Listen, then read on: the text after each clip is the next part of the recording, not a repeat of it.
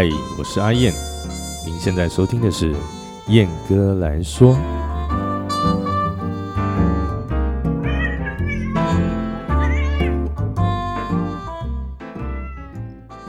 Hello，各位听众朋友，大家好，好久不见，我是阿燕，欢迎来到这次的燕哥来说。哎，对我从大陆已经回到台湾了。那一路上奔波啦，真的是有够累，累死人啊！累到我回来之后，就整个放着给他烂。大概我好像我二十号到台湾，对，然后现在几号？我现在录的时间是五月六号凌晨，然后哇，讲再讲下去我都拍死两个多礼拜。两个多礼拜都没有新节目，我真的是感到很抱歉啊！哈，希望大家没有忘记我啊！我也很明白，我也感受到在台湾的亲朋好友们啊，真的都很想念我啦。你们对我的思念，我是感受得到的啦！哈，好，所以今天还是要提起精神哈，来完成这一次的节目。那今天主要这个主题呢，是要分享我在中国大陆的一些。生活哈，我我一些比较深刻的感受啦。那其中有一些是，我觉得是外界有一些长辈会对一些好像比较轻松的长辈啊，他们的政治理念可能会觉得说，诶，对岸那边都是现在就是比台湾要进步啦，什么都比台湾要来得好啦。然后不拉不拉，每次这个长辈群主啊，就一定要在那边讲一些有的没的狗戏沙啊，回老家。聚餐啊，听说有些朋友啊，就是要面对这一些长辈的这种推，对于中国大陆的一些推崇啊，哈，一些我我不敢说他们完全是错的，但我觉得有非常高的比例是误解的哈。那我提出我我一些自己的一些生活经验啊，和一些实际的一些感受，还有一些遭遇，那。我我我要我必须要说哈，我这次去的地方并不是大家常常会听到的，就是什么什么温州、泉州啊、成都啊、四川成都啊，然后苏州啦、江苏省上海啦、北京那些一线的大城市哈。我去的是三线，哎，对，就是浙江的台州市。那这里是一个三线城市啦，哈，比不比那些一线啊？所以我觉得可以看得更。怎么讲？这个比例算是比较大一点，因为因为说真的，一线整个中国大陆一线城市才多少？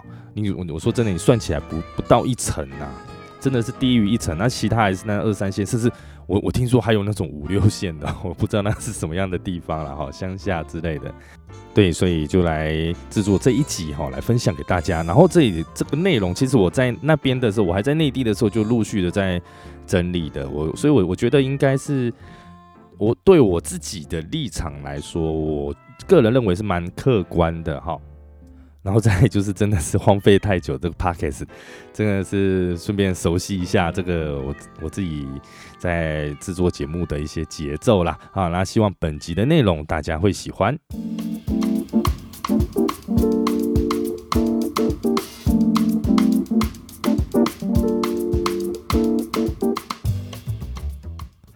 好，那大家最常听到的说法是这样哈，就是中国大陆那边哈已经没有人在用现金了啦，这件事情。那甚至有很多人会说啊，他这样子的一个是什么怎么说生活现况哈，代表一个国家的一个文明的进步啦。呃，我个人是持这个非常保留的态度哈去看这件事情哈。那其实到那边的时候哈，大概过了半个多月哈。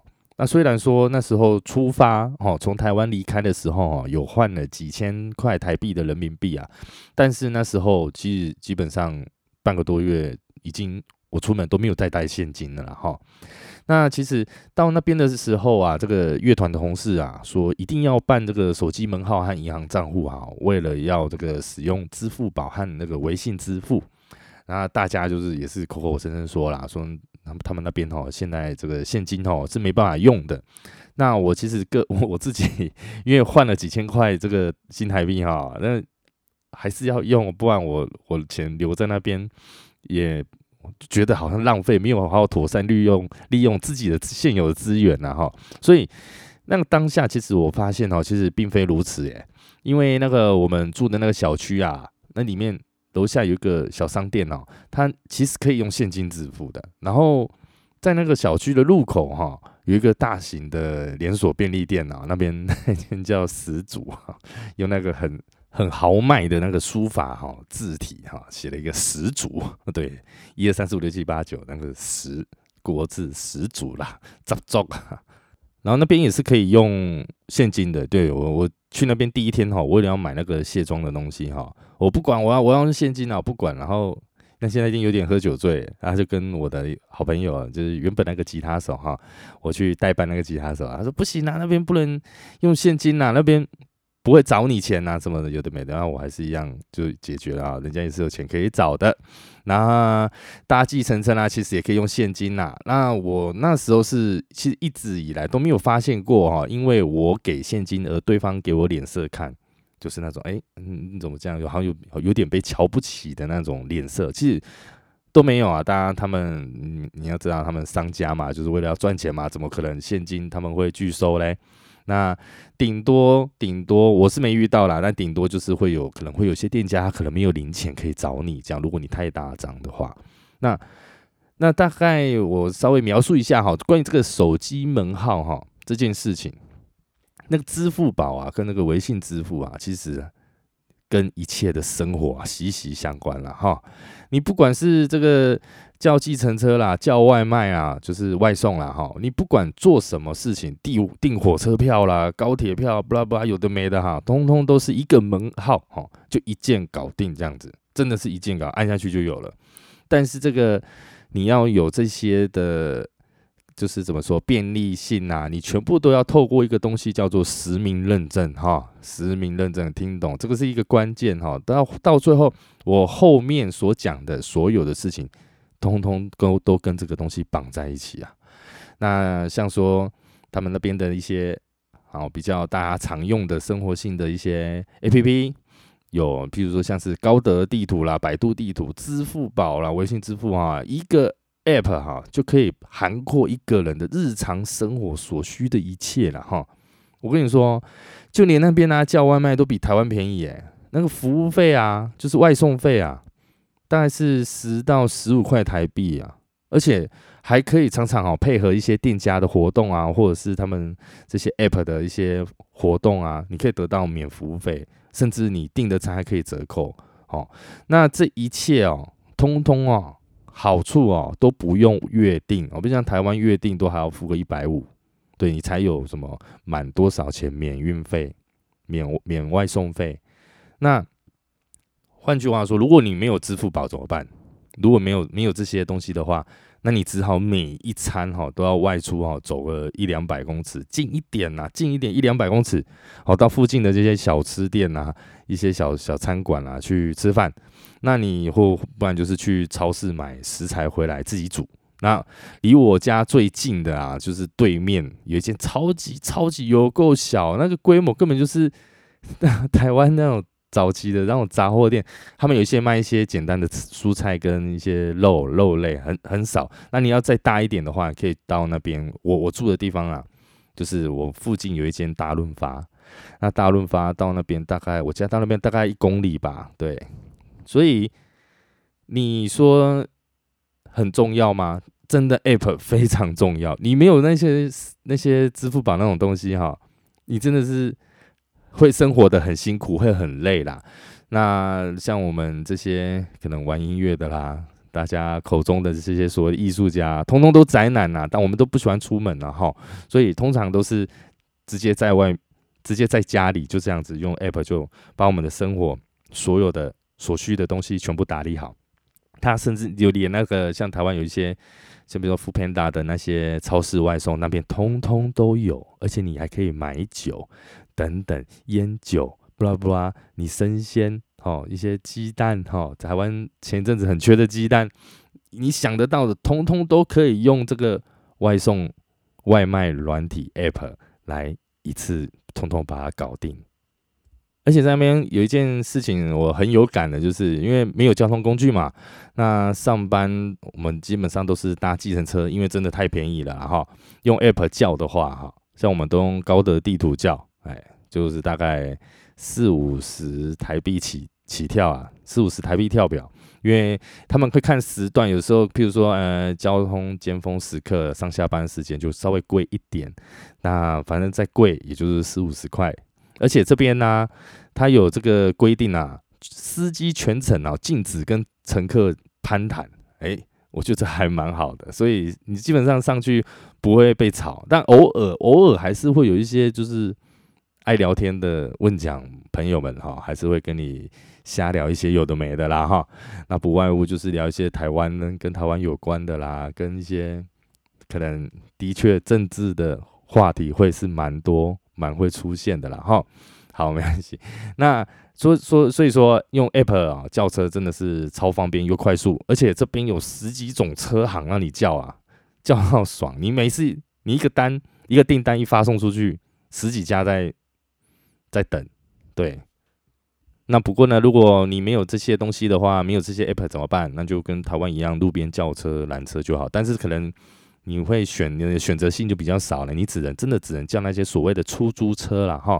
那如果用 App 的话，会有很多类似像这些 Uber 那种，就是私驾的一些，不过也是需要那个驾驶执照，就是你要营业用的那种执照了，license 他们还是要要有的。不过你就少了很多选择性，你可能要多花时间去等等车子这样子。那你说方便吗？我真的很方便啊，但是哈，但是。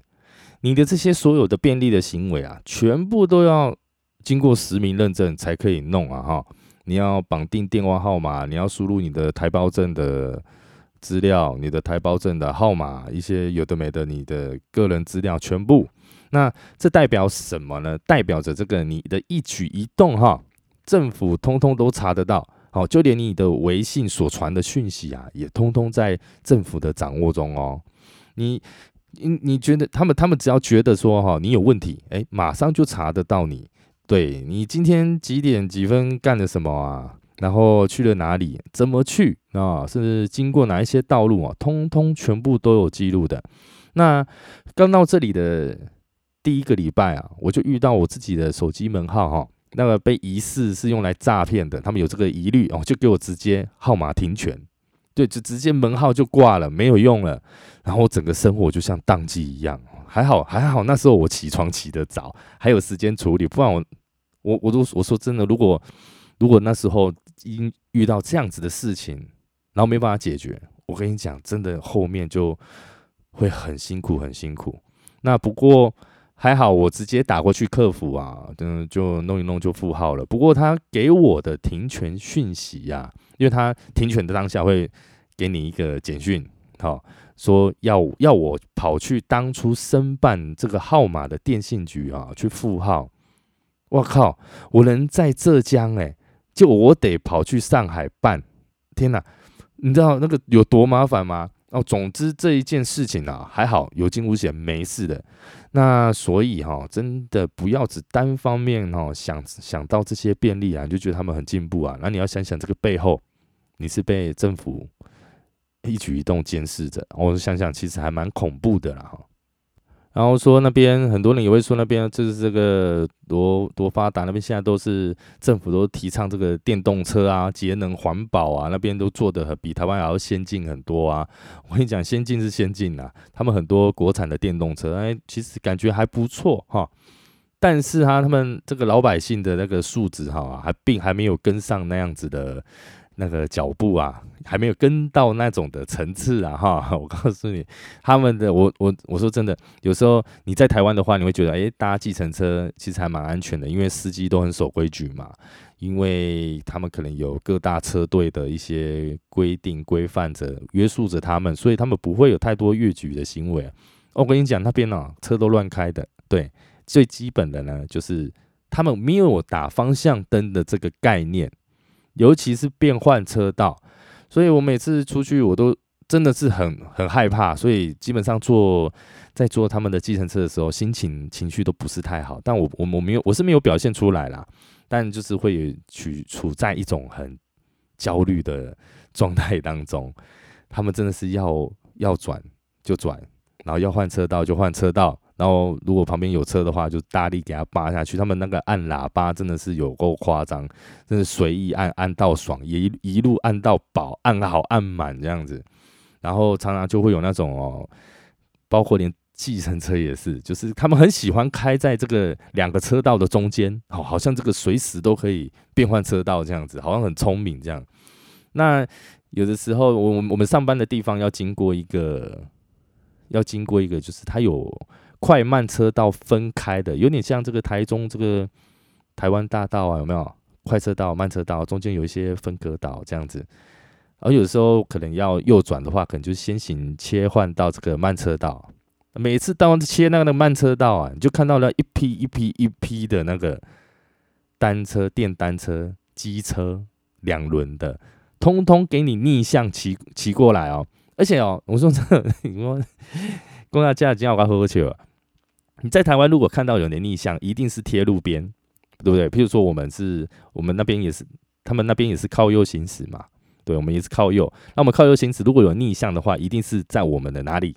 右侧，对不对？你我们的正常的行进方向，因为右侧逆向过来，没有他给你左侧，为什么？因为对他们来讲，对他们逆向的人来讲，他我们的左侧等于他们的右侧，他们就觉得说这样子安全没错啊。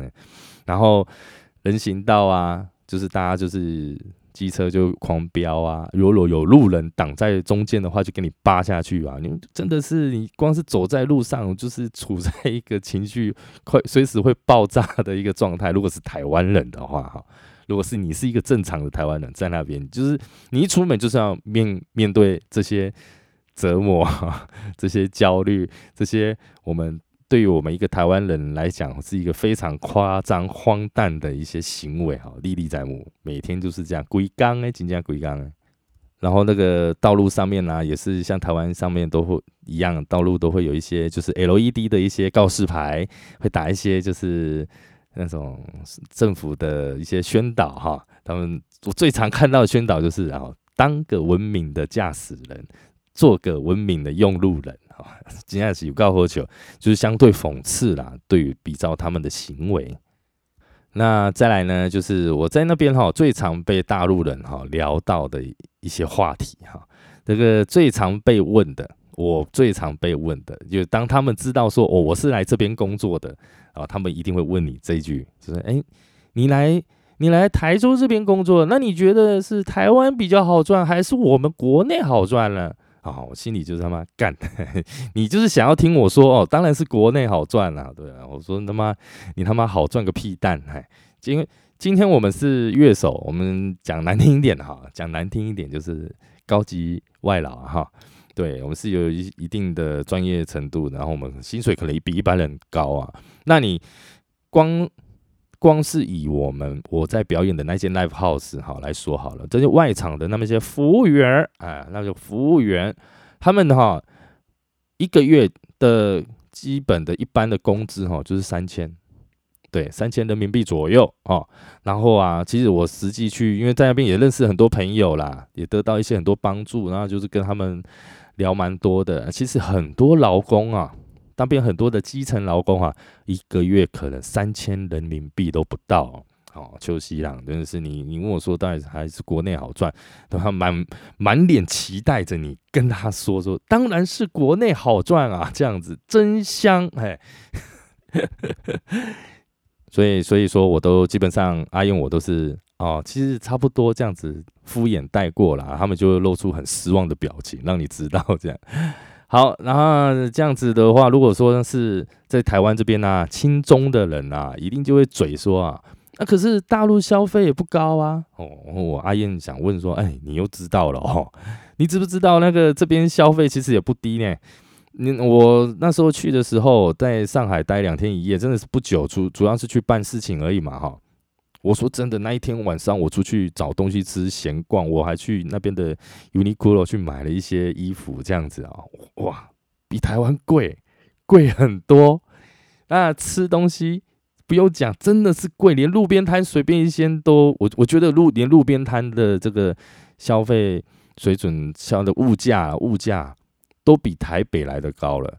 那我在台州这种三线城市哈，我出门也是不敢乱花钱啊。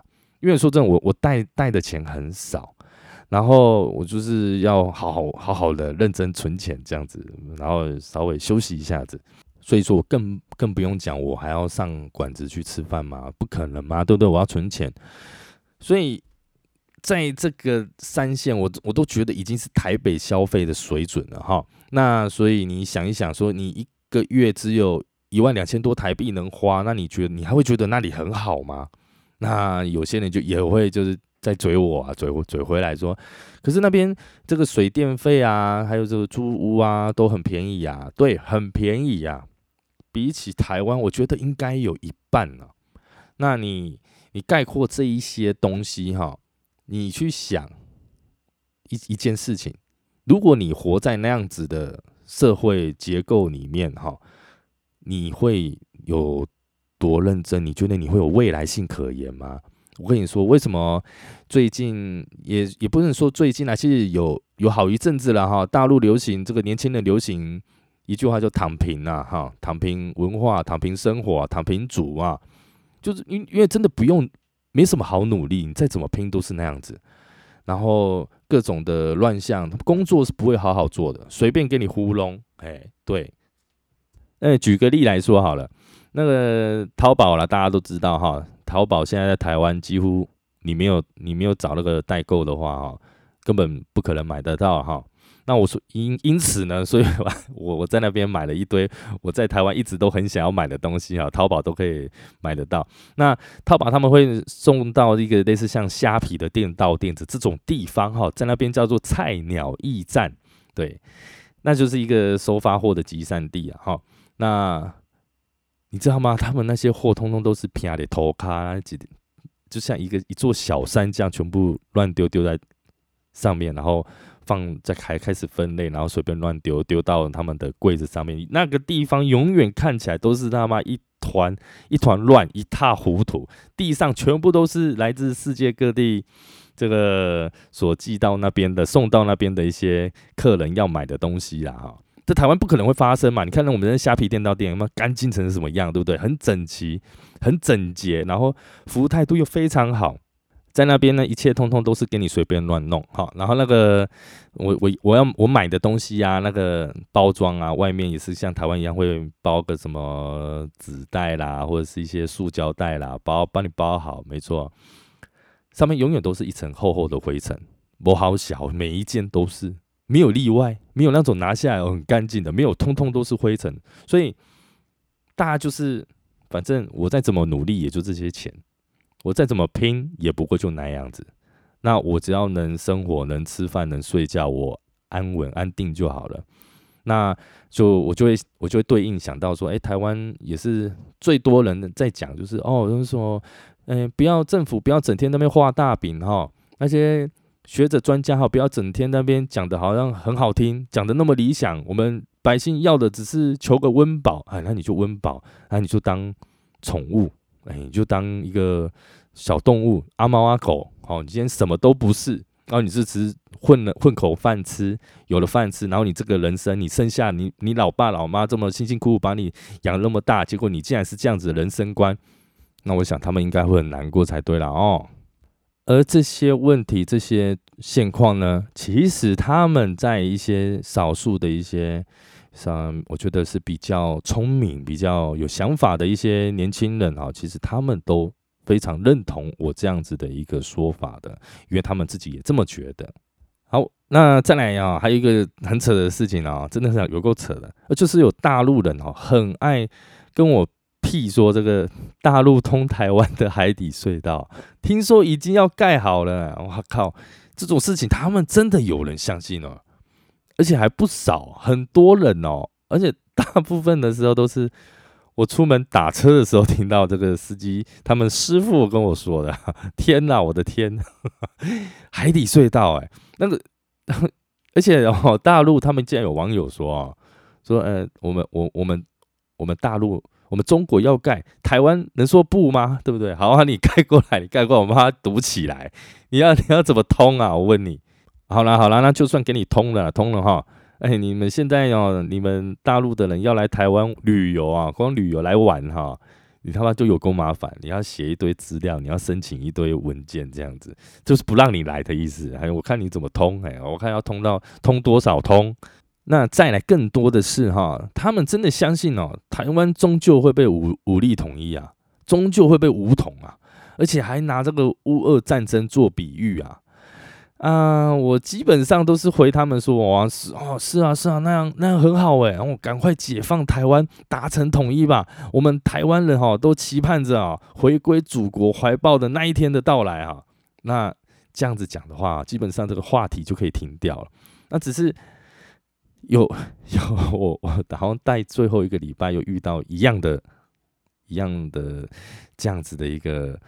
说法，你是一个司机先生哈，司机大哥啊，他他有点年纪了，他他就这样跟我讲，我跟他说不会啦，应该不会，不要想太多了，放心啦，我还敢叫放心，放心啦，不会五统的啦，两岸一家亲，对，两岸一家亲，那不会武统的。他说你你你你你你怎么确定啊？这这这个是我们我们早晚要打的吗？这样，我听到这样子，我就不是很开心，因为那一天其实。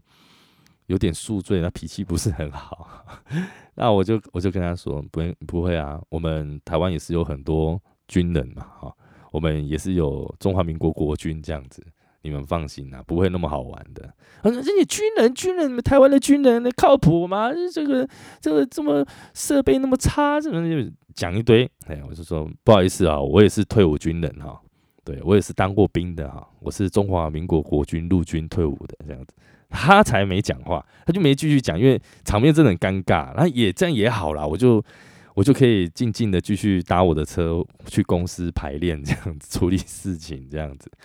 所以你你要跟他们解释吗？其实真的解释没有意义，一点意义都没有。为什么呢？因为啊，就像你你无法对一只猪讲道理啊，还要他听得懂嘛，对不对？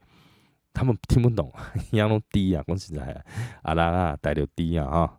呃，不过呢，说讲讲归这样子讲啦，我在那边也是交到很多很多很好的朋友，他们很喜欢台湾啊，也很认同我们台湾的这个民主价值。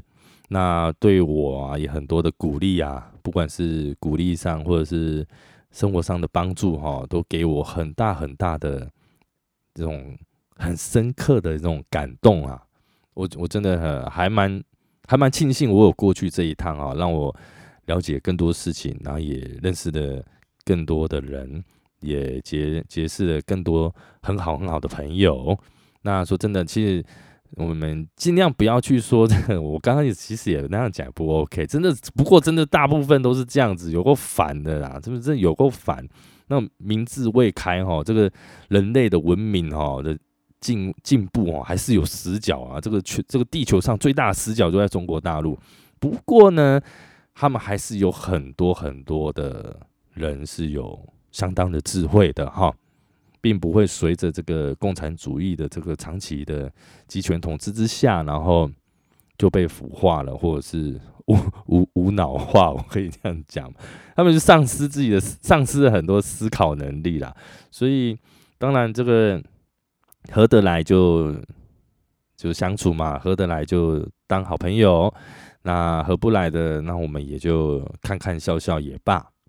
那说到这里哈，其实中国大陆的进步啊，阿言我我自己个人认为啊，并非是这个社会行为自发性的进步啊，而是这个国家政策强制的行为，所有都是国家强制规定，所有的政策。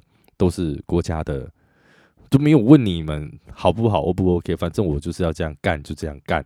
那并非，其实并非一般人眼中所谓的现代化哈，甚至是高度进步的国家啦。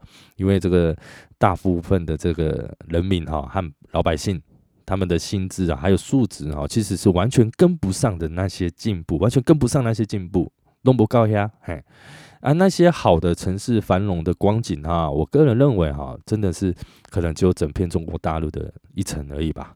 那大陆太大啊，不像台湾，一切生活啊，这个所需生活所需随随处可得哈。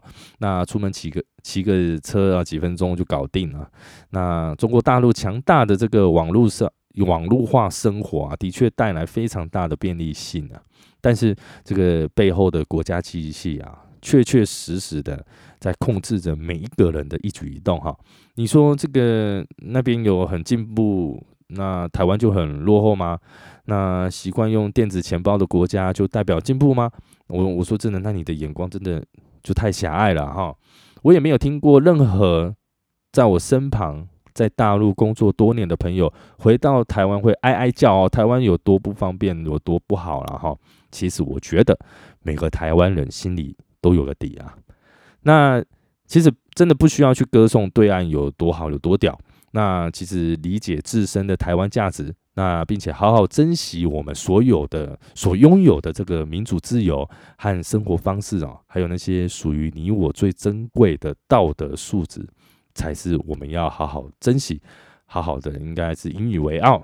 那今天这集呀，我其实就只有提出一部分，然后分享给大家，是比较深刻的，我们就是一些，就是毁我三观的一些，就是一些生活体验、一些经验啊，不然我我怕我讲下去哈。可能要录到两个多小时，因为现在已经 超过三十分钟了。潘谁今天不小心又讲到讲讲太久，我本想说今天讲个二十分钟就好了。对我怕到时候你们听到耳朵流血了。然后那今天，那我们就到此告一个段落。那阿燕也在此跟各位道个歉，真的对不起。然后这是回来，这是休息有够久，这太爱玩了。回来一直吃，一直吃，我觉得我好像有胖了四公斤。对，然后一回来就有一些，也是谢谢我们老板的爱戴啊，哈，让我就回来马上有一些商演的工作，我就好担心，好担心，我只要站着我就一定缩小腹，缩小腹，一定缩小腹，缩到一次，每次下班回到家，我把豆高升哎啦，不是笑笑得很帅，还是讲话讲得很累？没有没有，我真的是缩小腹缩得好累好累。希望接下来真的要好好的振作、减肥，好好收心。那也也，我也好好的，也会继续努力，好来制作我的 p o c k e t 节目，来分享给大家更多、更有趣、更好的、更有令人醒思的一些节目内容。好，那今天谢谢各位的收听，那我们下集见喽，大家拜拜。